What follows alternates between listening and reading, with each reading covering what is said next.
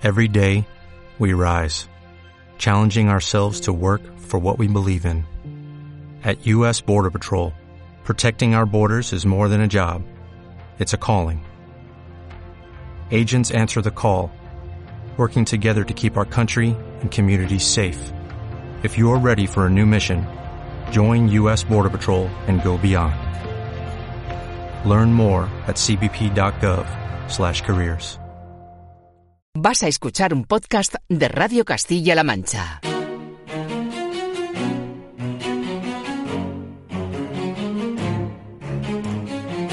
Radio Castilla-La Mancha. Investiga que no es poco. Todo sobre nuestros investigadores y todas las ramas del saber. En colaboración con la Universidad de Castilla-La Mancha, un programa de divulgación para saber más de investigación. Dirige y presenta Román Escudero.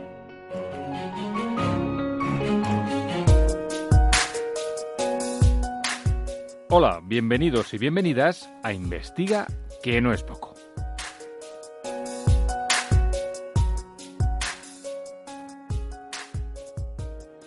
Bienvenidos al 2023 y como ya considero que viene siendo una tradición, pues vamos a empezar este año con uno de nuestros invitados habituales, Juan Luis Manfredi, periodista, experto en relaciones internacionales y ahora mismo ocupando la Cátedra Príncipe de Asturias en la Universidad de Georgetown en Washington. Bienvenido, Juan Luis. ¿Qué tal? Pues muy bien, aquí estamos otra vez para cumplir con nuestra bonita tradición que yo creo que es, está bien mirar un poco hacia afuera y ver por dónde va el mundo, cuáles son las avenidas que se abren y cuáles son las que se cierran. Lo que resulta incluso desolador es ver que echando la vista un año atrás, a día de hoy, en el 2022, no estábamos en una guerra y a pesar de que ya se iniciaban esos movimientos por parte de Rusia en torno a Ucrania, no sé si eran pocos los que se podían imaginar entrar en un conflicto, en el primer conflicto en Europa después de, tantos y tantos años? La verdad es que uno mira atrás y en este año han pasado muchas cosas, algunas más rápido y otras un poco más lentas, pero la guerra ha sido un parteaguas en la historia europea y ha provocado una serie de cambios estructurales que van a, que van a durar para siempre. ¿no? Yo creo que ahora ya podemos saber una serie de cosas que hace un año no sabíamos o no queríamos saber por un lado, porque este tipo de guerra que estamos viendo entre la agresión rusa, pues está un poco fuera de su tiempo, porque es costosa, porque es difícil de mantener, porque rara vez tiene éxito. Las guerras de invasión, lo hemos visto, ¿no? por ejemplo, en la salida de Estados Unidos a Afganistán, al final te acabas yendo porque no te quieren allí, porque es muy caro, porque es difícil de mantener, y eso no tiene mucho sentido. Y cometer el mismo error que es lo que, como yo juzgaría la agresión rusa, cometer este error de pasar de una guerra comercial o incluso de presión a guerra de invasión, pues es, es un desastre. Ahora bien, voy a la parte positiva, por decir algo, eh, nos permite aclarar mucho mejor el mapa estratégico, saber quiénes somos, dónde estamos, cuáles son nuestras dependencias, cuáles son nuestros problemas y saber bien que Rusia pues está fuera del orden liberal y además no tiene ningún interés en, nada de lo que le ofrecemos. Por tanto, está bien saberlo y volvamos a barajar las cartas para ver cómo podemos aprender a, a vivir y a convivir y a sobrevivir en este nuevo año pero a corto plazo y en pleno invierno, las perspectivas sobre una posible solución a este conflicto pasan por algún lado. ¿Será simple agotamiento de los contendientes? Pues mira, ahora se cumplen 45 semanas de la guerra, es decir, estamos casi casi en el primer año y todavía no esperamos que haya un proceso de pacificación. No es previsible porque las dos partes, Rusia y Ucrania, consideran que todavía tienen alguna posibilidad real de ganar. ¿no? Incluso ese falso alto el fuego que declaró Putin hace unos días, en realidad es una maniobra para rearmarse, para reestructurar, para revisar las prioridades. Rusia aún considera que puede ocupar parte del territorio ucraniano y puede defender que eso es territorio ruso y consolidar tanto algunas de las zonas de eh, Donetsk como Lugansk, ¿no? por supuesto Crimea. Por el otro lado, Ucrania considera que mientras que tenga el apoyo de Estados Unidos, mientras que tenga el apoyo de la Unión Europea, aún puede plantar cara. Y en este caso, y por eso es importante, y por eso creo que no estamos en un proceso de pacificación, para los dos es una guerra, si me apuras, ontológica, es una guerra de, significado, de ser. Para Rusia es una guerra de todo o nada para la vuelta a la escena internacional. Y para Ucrania es una guerra que si pierde desaparece del terreno. O peor aún, convertiría a Ucrania en un estado vasallo, en un estado de segunda división, sin salida al mar, con dependencia energética, sin capacidad para decidir sobre su propio futuro, es decir, un estado vasallo totalmente feudal. Por eso, en este momento, no es probable un proceso de pacificación. Otra cosa será, si me lo permites, eh, a partir de la primavera, cuando se haya cumplido un año, cuando Europa empiece a dar toques de, de atención, cuando China, que es muy importante, le recuerde a Rusia que este no es el camino, cuando la India, que ya lo ha hecho en alguna ocasión, eh, sugiera que este camino pues en realidad perjudica a todas las partes, a las partes globales y que hay que buscar algún tipo de acuerdo. Pero de momento me temo que soy un poco pesimista. Cuando hablamos de una guerra no hay aspectos positivos, los menos negativos está en que esto puede ser una lección aprendida, conflictos en otros lugares del mundo que podían seguir por la misma vía del enfrentamiento armado y que ahora seguramente pues se ande con pie de, plomo. ¿Hay, ¿Hay situaciones similares a las de Ucrania con Rusia en otro lugar del planeta? Yo creo que hay dos tipos de conflictos en este minuto. ¿no? Hay dos puntos calientes, uno Rusia y Ucrania, y el otro punto caliente es Taiwán. ¿no? Mira, me quedo con esta pregunta tuya sobre si se extraen o no lecciones de la guerra entre Rusia y Ucrania. ¿no? Yo creo que China sí toma apuntes de lo que sucede. ¿no? Por un lado, no es fácil ganar una guerra de invasión. ¿no? Subrayo la idea de invasión. Hay que ocupar todo el territorio de una isla que hay que rodear, que hay que ocupar, donde no toda la población te va a apoyar o no te está esperando con los brazos abiertos. Yo no niego que haya partidarios de la unidad, no, no lo niego, pero dudo mucho que sea, por fin estáis llegando, por fin estamos aquí. ¿no?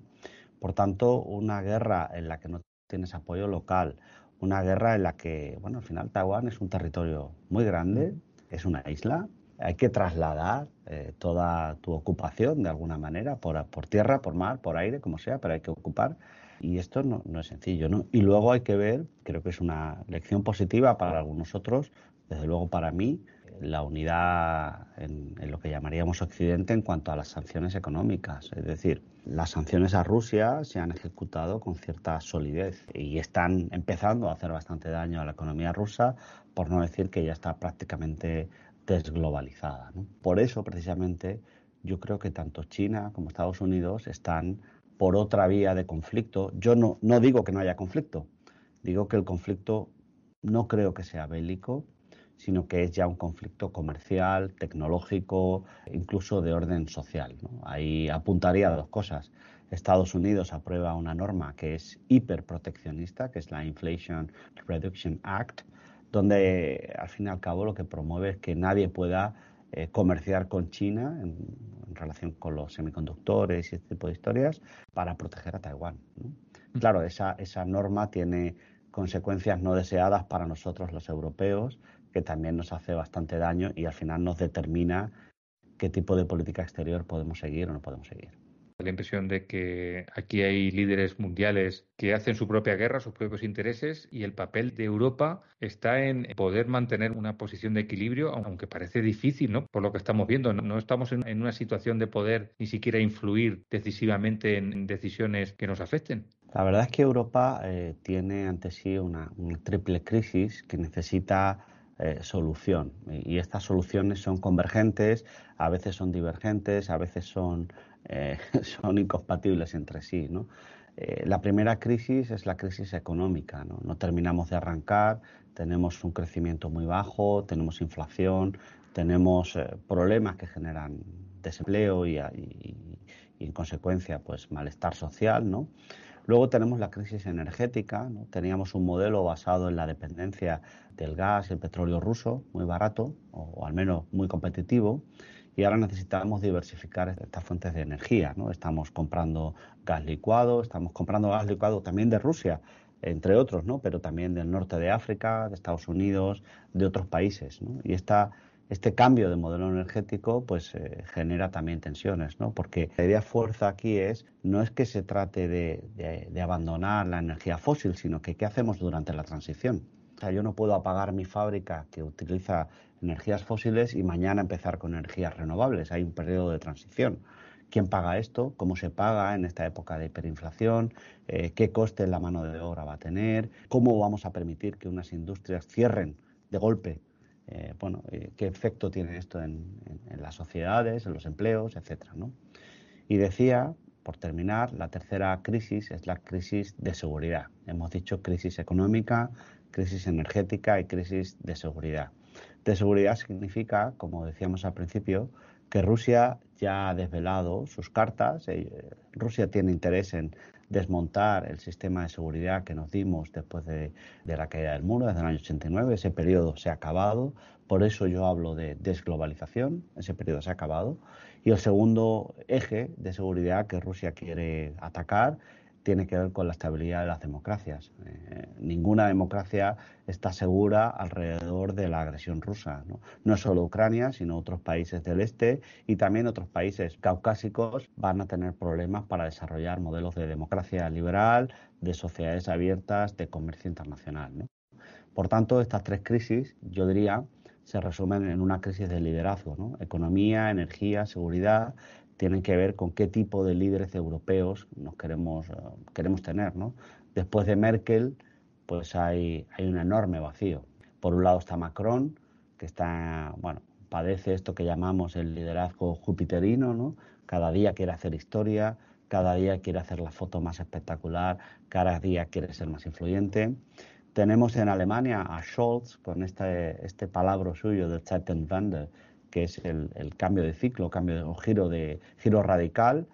Bueno, pues llevamos 45 semanas y seguimos esperando este giro a ver a, dónde nos lleva, ¿no? Tenemos Italia con una nueva presidencia rompedora con los estándares europeos y luego tenemos, por qué no decirlo, otras oportunidades, pues en, por ejemplo en España con Pedro Sánchez, tenemos en Grecia otros candidatos, tenemos en Países Bajos, tenemos otros países que llaman a la puerta y que dicen, bueno, deberíamos pensar que Europa no debe ser solo el eje franco-alemán, sino que a lo mejor puede ser el eje hispano-holandés, o a lo mejor puede ser el eje Portugal con Grecia, con Italia, con España. Es decir, estamos pensando qué proyecto queremos. Y aquí no quiero decir que unos los hacen bien y otros los hacen mal, sino que simplemente hemos pasado del modelo muy jerárquico, muy merkelizado, si me lo permites, a un modelo donde no tenemos claro quién es el, jefe europeo.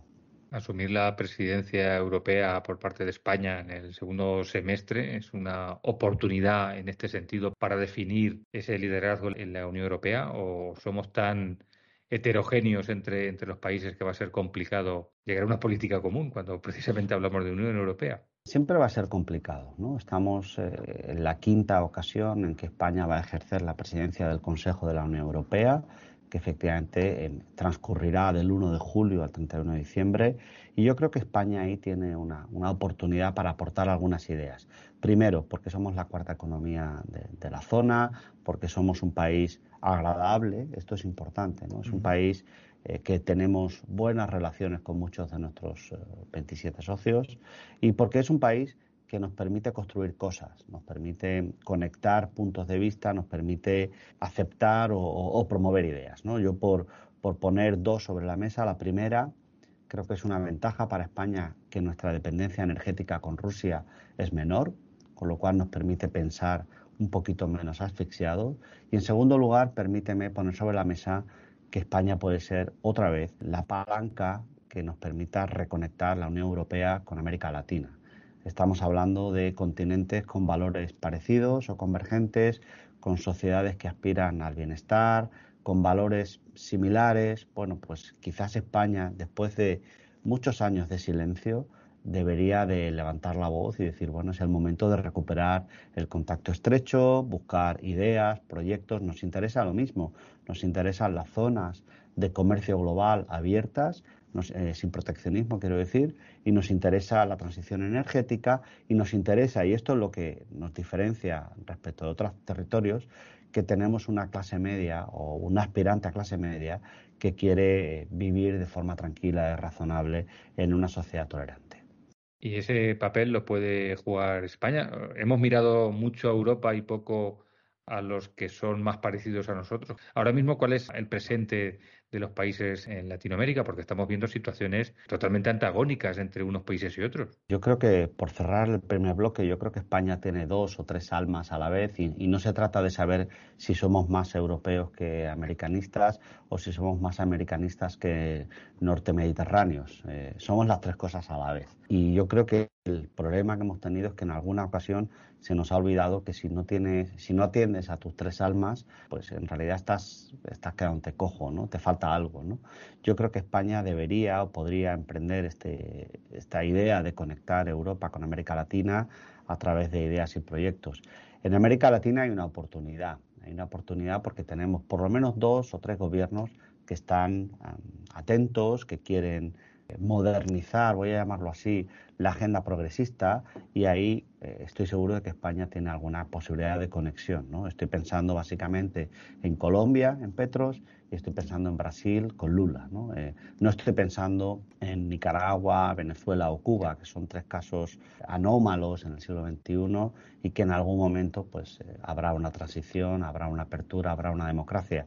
No es en este momento y no creo que vaya a ser durante la presidencia española, pero sí pienso que España puede apalancar la conversación con Colombia y con Brasil, que son dos ejes espectaculares al cual le puede sumar Chile y quizás, quién sabe, eh, México, no en este momento, pero sí en 2024, cuando se celebran elecciones. Si miramos a América Latina por nuestras eh, raíces con, todos ellos, también tenemos que mirar mucho más cerca de nosotros con, con la frontera sur, con Marruecos, Argelia, que hemos vivido periodos convulsos. No sé cómo está ahora mismo la situación después de, esos roces con países como Argelia, con el acercamiento a Marruecos. Es también muy difícil el, equilibrio, Juan Luis, con, este tipo de países que entre ellos también tienen conflictos. Sí, no, me cabe duda. Ha sido un año y medio complicado para nuestras relaciones con el sur, sobre todo con Marruecos, porque al final eh, es, nuestro socio, es nuestro vecino, es, es la persona con la que siempre tienes que convivir, te guste o no te guste, ¿no? Eh, compartas o no proyectos, iniciativas o valores. Por lo tanto, lo que hay que buscar son iniciativas conjuntas que nos permitan a ambos estar cómodos. Yo voy a, defender aquí que la, diplomacia marroquí ha hecho muy bien su trabajo. No digo si a mí me gusta lo que hace o si esto es positivo para España. Yo lo que defiendo es que Marruecos tiene unos objetivos de política exterior, avanza en ellos y tiene el soporte de algunos eh, socios o compañeros, eh, estoy pensando en Estados Unidos, pero también últimamente en Israel, que le permite desplegar su, su acción internacional, creo que con bastante éxito. ¿no? Yo creo que España tiene estos tres, Marruecos y Argelia son dos, pero yo quería sumar el tercero, que es Turquía. ¿no? ¿Qué, ¿Qué pasará en el Mediterráneo a lo largo de 2023? Bueno, yo creo que Marruecos y Turquía nos ofrecen un modelo de seguridad en el Mediterráneo que está basado en unos principios muy realistas, es decir, Europa ha decidido externalizar el control de las fronteras y no intentar o no interesarse demasiado por lo que pasa en la frontera. Y claro, esto en realidad pues, eh, pues tiene un precio. Tiene un precio porque vemos lo que sucede, porque no sé si es compatible lo que vemos en la frontera con nuestro discurso de valores. Yo creo que ahí tenemos que afrontar como europeos, como españoles, cómo queremos relacionarnos con nuestro vecino y cómo podemos extender nuestros valores, nuestro respeto, nuestra apuesta por las migraciones desde una perspectiva humanista. ¿Cómo hacemos esto? ¿no? Yo no te digo que yo tenga la solución, ya me gustaría, solo, te, solo señalo o describo la realidad y pienso que ahí tenemos mucha tarea por, por delante. Otro de los países que ha dado mucho que hablar ha sido Gran Bretaña y es que parece que que las consecuencias del Brexit las siguen notando. Yo no sé si, si ha encontrado su sitio un país tan importante y que, sin embargo, está buscando cuál puede ser su futuro, su lugar en el mundo. La verdad es que la crisis del Brexit desde 2016 es una crisis sin fin, ¿no? Y además no le auguro un cierre pronto, porque en realidad volvemos a algo parecido a lo que le pasaba a la Unión Europea, ¿no? el Reino Unido tiene que definir qué quiere ser en una etapa posimperial, poscolonial, poseuropea, bueno, eh, ¿qué, qué, qué, tipo de proyecto de país quiere ofrecer a sus ciudadanos para, para, para este siglo. ¿no? Lo que hemos visto seguro son tres primeros ministros en cinco semanas, lo cual indica que la estabilidad no es un valor en alza y eso incluye pues también problemas en los servicios públicos, problemas en la economía, recalentamiento de la economía, porque al final la incertidumbre mata la inversión y mata el conocimiento. Y bueno, pues vamos a ver quién y cómo puede eh, liderar este Reino Unido tan complicado. Los conservadores llevan 13 años en el poder y ahora eh, tendremos elecciones en breve. Habrá que ver si Rishi Sunak, el actual primer ministro, ofrece algo distinto y sólido que pueda atraer a los, a los votantes o si estos deciden eh, devolver la confianza a los laboristas y pensar en, en otro Reino Unido. ¿no? Yo, yo qué auguro para 2023 auguro más crisis porque no se quieren afrontar determinados problemas. Eh, hubo cierto, no sé si llamarlo divertimento, acerca de uno de los problemas, perdón, uno de los informes sobre el futuro de la economía británica, eh, publicado en diciembre eh, en el Tesoro, no mencionaban el Brexit. Es decir, los problemas son de otro origen. ¿no? es decir, esa, esa idea de no querer afrontar que la ruptura tiene consecuencias yo respeto la decisión política, por supuesto, pero tiene consecuencias en materia económica, industrial y financiera y que hay que afrontarlas y hay que pagar esa factura. Esto es lo que el primer ministro que corresponda tiene que afrontar, decidir y saber qué futuro se nos ofrece. Hay países que también me vienen a la mente que forman parte de, esa imagen que tenemos de, potencias internacionales, que lo han sido para, para nosotros, los que tenemos esta edad, y que ahora, sin embargo, parece que están en un segundo plano, como ocurre con Gran Bretaña, que, están buscando su sitio, que, eh, como ocurre, por ejemplo, con, con, Japón, que da la impresión de que no tenemos noticias de Japón, salvo para contar los problemas que tiene, y hay otros actores en, en la zona del, del Pacífico que, que, tienen más, más importancia, como, como Corea del Sur. También es, es una zona también tremendamente importante. Sí, yo creo que es una de esas regiones que, que desde España prestamos poca atención. Y digo desde España, no desde Europa eh, y deberíamos de, atender y entender un poquito mejor, ¿no? Eh, tanto Francia como el Reino Unido sí que tienen algún interés expreso en el Indo-Pacífico, España no lo tenemos tan claro, pero mencionaba Japón, Corea del Sur, China, tenemos que, que conocer que este es el área de dinamismo geográfico, eh, económico o demográfico más importante del planeta y ahí tenemos que tener un ojo puesto permanentemente. Tenemos que conocer más porque hay varios, varios eh, desafíos sobre la marcha, así abuela pluma. Habrá que ver cuál es el efecto de lo que llamamos la política COVID-0 de China, que es eh, este control férreo sobre la población que no está funcionando y la verdad es que no tenemos mucha información porque es, es difícil penetrar en, la, en la gran muralla china pero lo que sí sabemos es que la economía no está bien, eh, porque por eso se ha impulsado lo que se llama la circulación dual, que básicamente es recuperar la economía interior. Tenemos control de población que no permite a los jóvenes moverse y eso genera malestar y genera manifestaciones. Y tenemos también problemas con los vecinos, porque cuando tú no eres capaz de, de, liderar tu región y de controlar las fronteras, al final te estás convirtiendo en algo que incomoda pues tanto a la India como, como a la China, al, mar meridional, como a Corea, como a Japón. ¿no? Por tanto, eh, eso por un lado de China. Por el lado de Corea, pues es la gran potencia que quiere despertar, bastante equivalente en, en, algunas cosas a España por tamaño y población, y que la idea es intentar eh, convertirse en un actor global, en una alternativa al tercer grande, que sería Japón, que lleva 20 años ensimismada, con problemas económicos, con un crecimiento muy poco relevante y con incapacidad para atraer talento o para incorporarse a, las redes de cosmopolitismo. ¿no? Con ese panorama, atender y mirar más el Indo-Pacífico, yo creo que sería una de las tareas para 2023.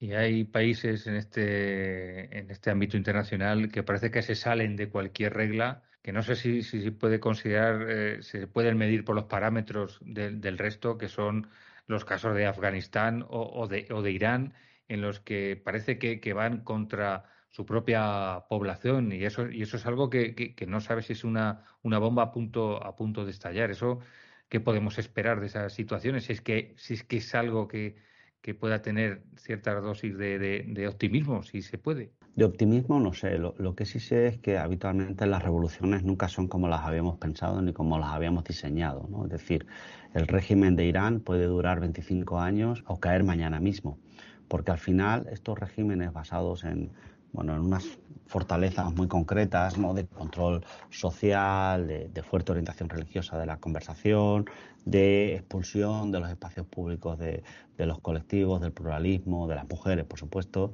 Bueno, pues al final esto un día explota, como estamos viendo, que llevamos casi 100 días de protestas, y, puede convertirse en, el eje que convierta a este país bueno, pues en, en una revolución pacífica y democrática. ¿no? Irán es un país maravilloso con multitud de, bueno, pues de actividad económica, de fuerza y fortaleza en ciencia, con, por supuesto, con un peso histórico brutal, con enorme capacidad para influir en la región y su situación actual es una anomalía. Eh, ¿Cuándo cambiará? No lo sé.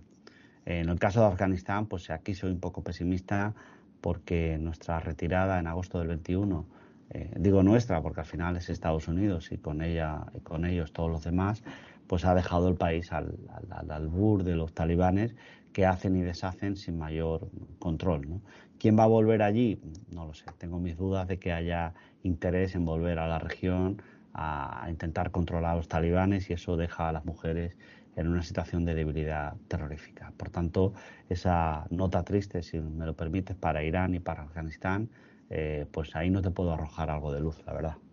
Imagino que será perfectamente compatible tener buenas relaciones con este tipo de países, a pesar de que la buena relación con uno pueda distanciarnos de, otro, pero esta es la base de la, de la, diplomacia y siempre, y siempre ha funcionado y la diplomacia española siempre se ha apreciado de, jugar un papel muy importante. Yo creo que la diplomacia española tiene un problema de partida eh, que le pasa bastante a la Administración, como sabemos muchos de los que estamos aquí, y es que tiene pocos recursos.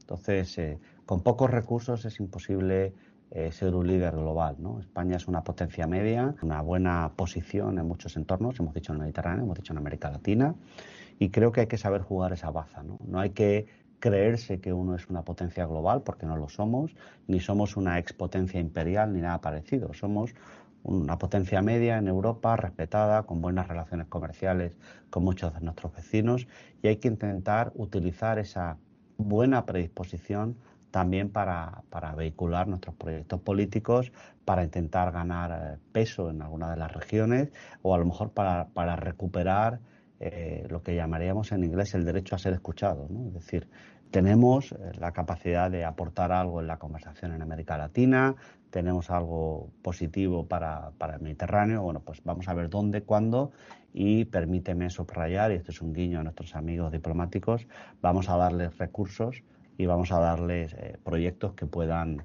gestionar y hacer realidad que esa eh, diplomacia sea una, la herramienta principal de nuestra política exterior. Juan no quería yo terminar el programa sin, sin hablar de, Estados Unidos, que es tu país de residencia ahora mismo y que desde luego nos ofrece una serie de acontecimientos que no dejan de sorprendernos y mira que ya nos contaste desde, desde allí episodios tan insólitos como el asalto al Capitolio, pero es que la era post-Trump todavía sigue marcando la política estadounidense y, lo hemos visto con los problemas del Partido Republicano. Esto, en, la práctica, en, qué se traduce? ¿Qué, ¿Qué nos espera en la política americana que tanto influye en el resto del mundo?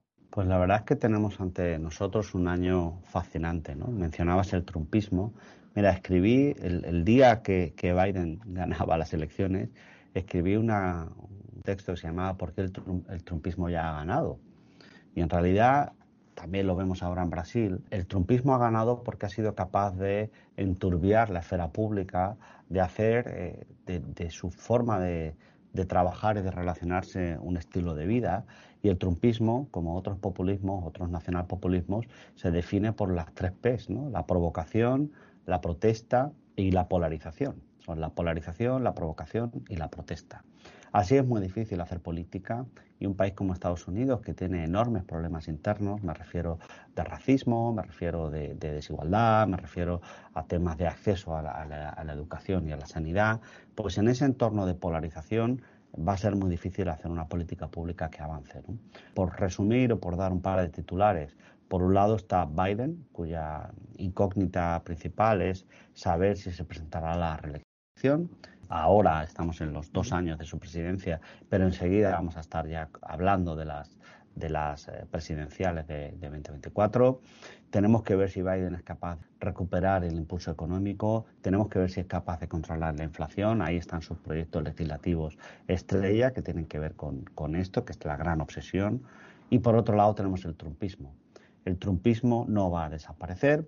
Eh, lo que no tengo tan claro es si Trump conseguirá la nominación del Partido Republicano no porque él no quiera, él va a hacer todo lo posible para ser el candidato, sino porque hay otras voces de lo que llamamos el, cansancio del votante trumpista ante bueno, un candidato que no ha resultado tan interesante, porque hemos visto en las elecciones de medio término de noviembre que sus ideas son, bueno, pues agotan un poco y para ganar las elecciones necesitas algo más.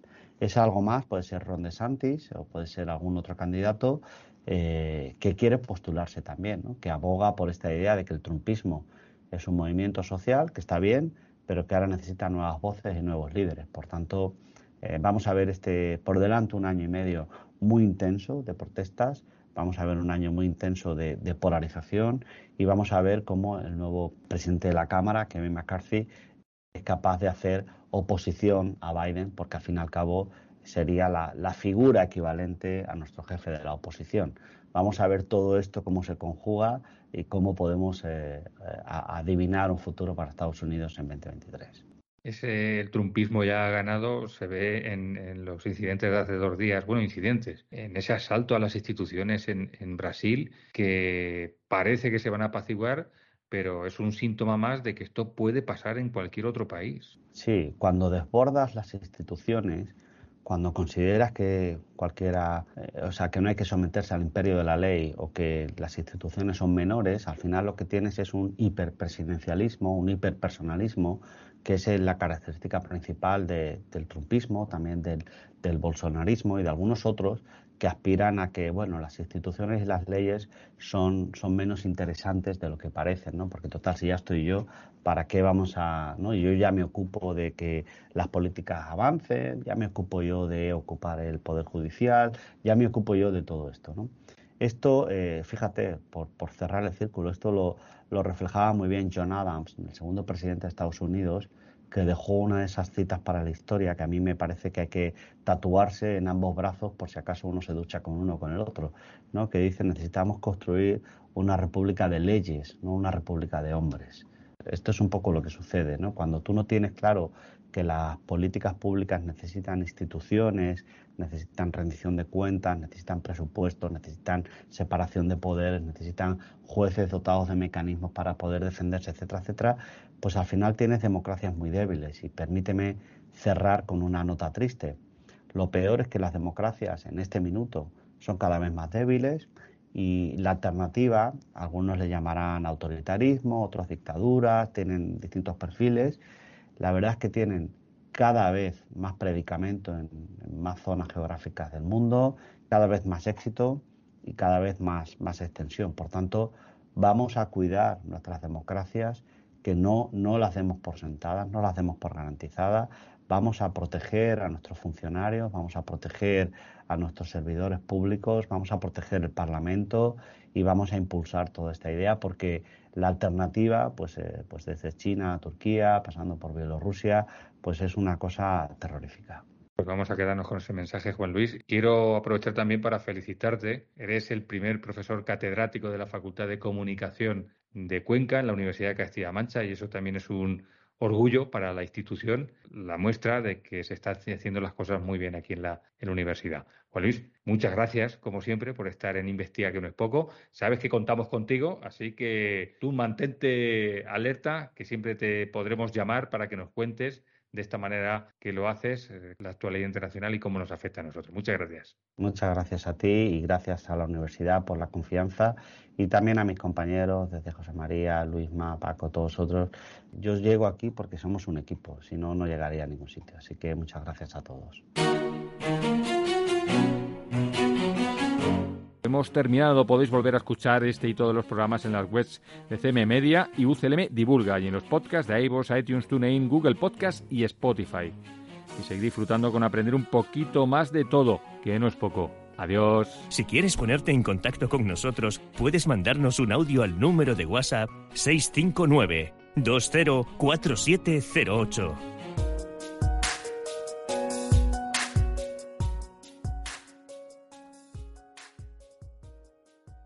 Reducing the amount of waste in your workplace will have a positive impact on our environment and can save your business money. It's also the law in Montgomery County. Make it your business to recycle right. Learn more at montgomerycountymd.gov slash recycle right or call 311.